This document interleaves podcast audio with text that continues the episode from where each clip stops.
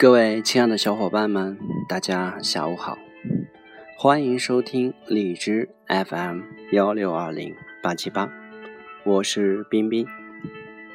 现在是三月十号下午两点二十三分。我今天带来的分享是一个逻辑推理题，我想了很久才想明白，费了不少脑细胞，所以呢，把它分享给大家。好了，让我们一起开始吧。在一个村子里，五十对夫妻中的每一个丈夫都曾经不忠于自己的妻子。一旦某个男人与别的女人有染，村子里的女人立刻就知道了。但是唯独这个男人的妻子不知道，因为大家都瞒着他。村子里规定，对于通奸行为的严厉处罚是。通奸男人的妻子必须在当天亲手杀死自己的丈夫。所有的女人都遵守这条法律。然而有一天，永无过失的女王来到了这个村子。她宣布，村子里至少有一个丈夫曾经不忠于自己的妻子。大家都认为女王是不会出错的。那么，请问接下来会发生什么事情呢？让我们一起想一下吧。首先，我们一起来看看女王宣布消息前村子里的状况。每一个男人都曾经背叛过自己的妻子。对村子里的通奸行为都心知肚明的女人们，按照法律规定，都应该杀死自己不忠诚的丈夫。那么，为什么每个女人都没有杀死自己的丈夫呢？原因就是每一个有权利杀死自己不忠诚丈夫的妻子，都不知道自己的丈夫曾经背叛过自己。每个女人对其他四十九个男人的通奸行为都了如指掌，但是对于自己丈夫的行为却一无所知，而且没有人会把这样的事情告诉当事人的妻子。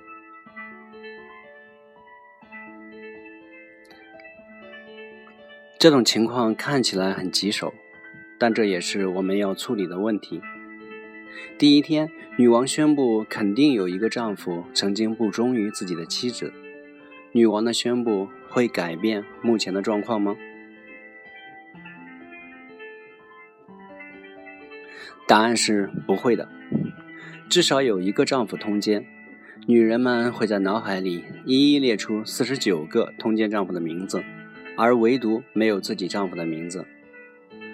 女王的宣布并没有把大家以前不知道的事情告诉大家。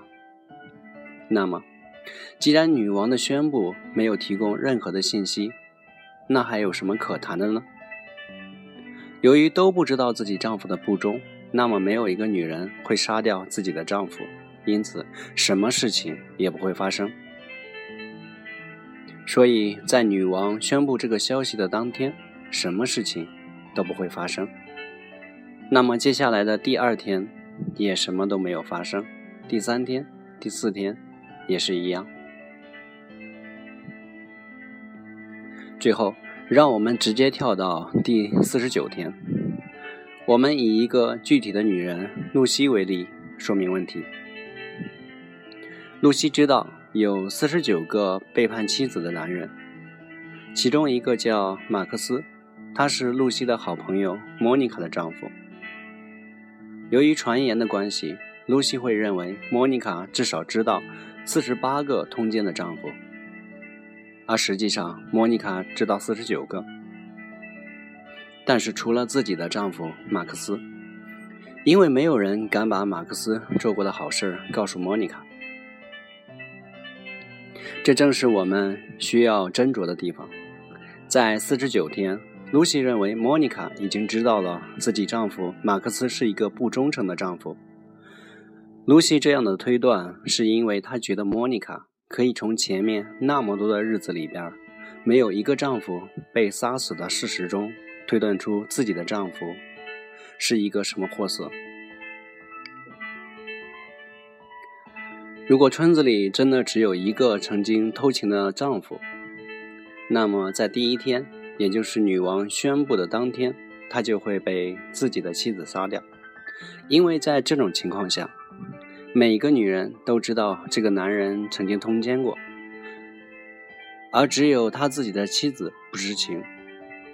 他的妻子也非常清楚，别的男人都没有做过这样的丑事儿，这样，女王的宣布就会像一堵墙一样倒下来，压在他的身上。既然他自己清楚别的男人都是清白的，那么女王所说的至少一个通奸的男人，那就肯定是自己的丈夫了。因此，这个妻子就会按照法律的规定，杀死自己的丈夫。如果这样的话，村子里通奸的男人就只有一个。当第二天来临时，但还是没有一个丈夫被杀死。这样，所有人都知道村子里并不只有一个通奸的男人。这一点加上女王的永远正确性，证明村子里至少有两个通奸过的男人。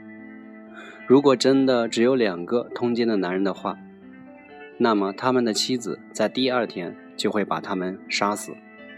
以此类推，如果有四十八个偷情的男人，那么这四十八个男人的妻子就会在第四十八天把他们杀死。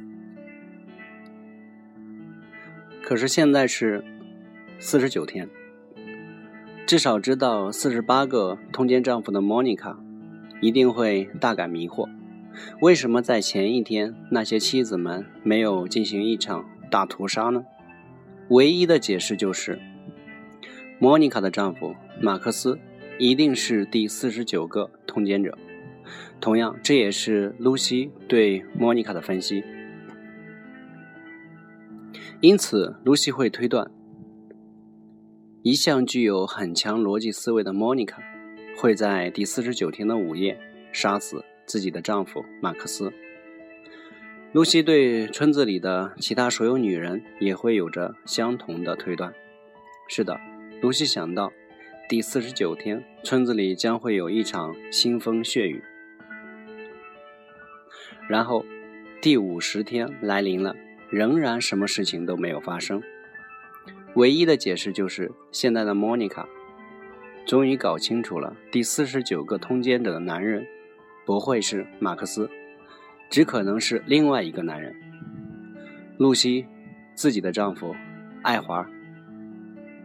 因此，到了第五十天，露西可以推断出自己的丈夫是不忠诚的。所有其他的女人也会像露西一样推断出自己的丈夫是不忠诚的。好了，今天的分享就到这里。感谢各位的收听，谢谢大家。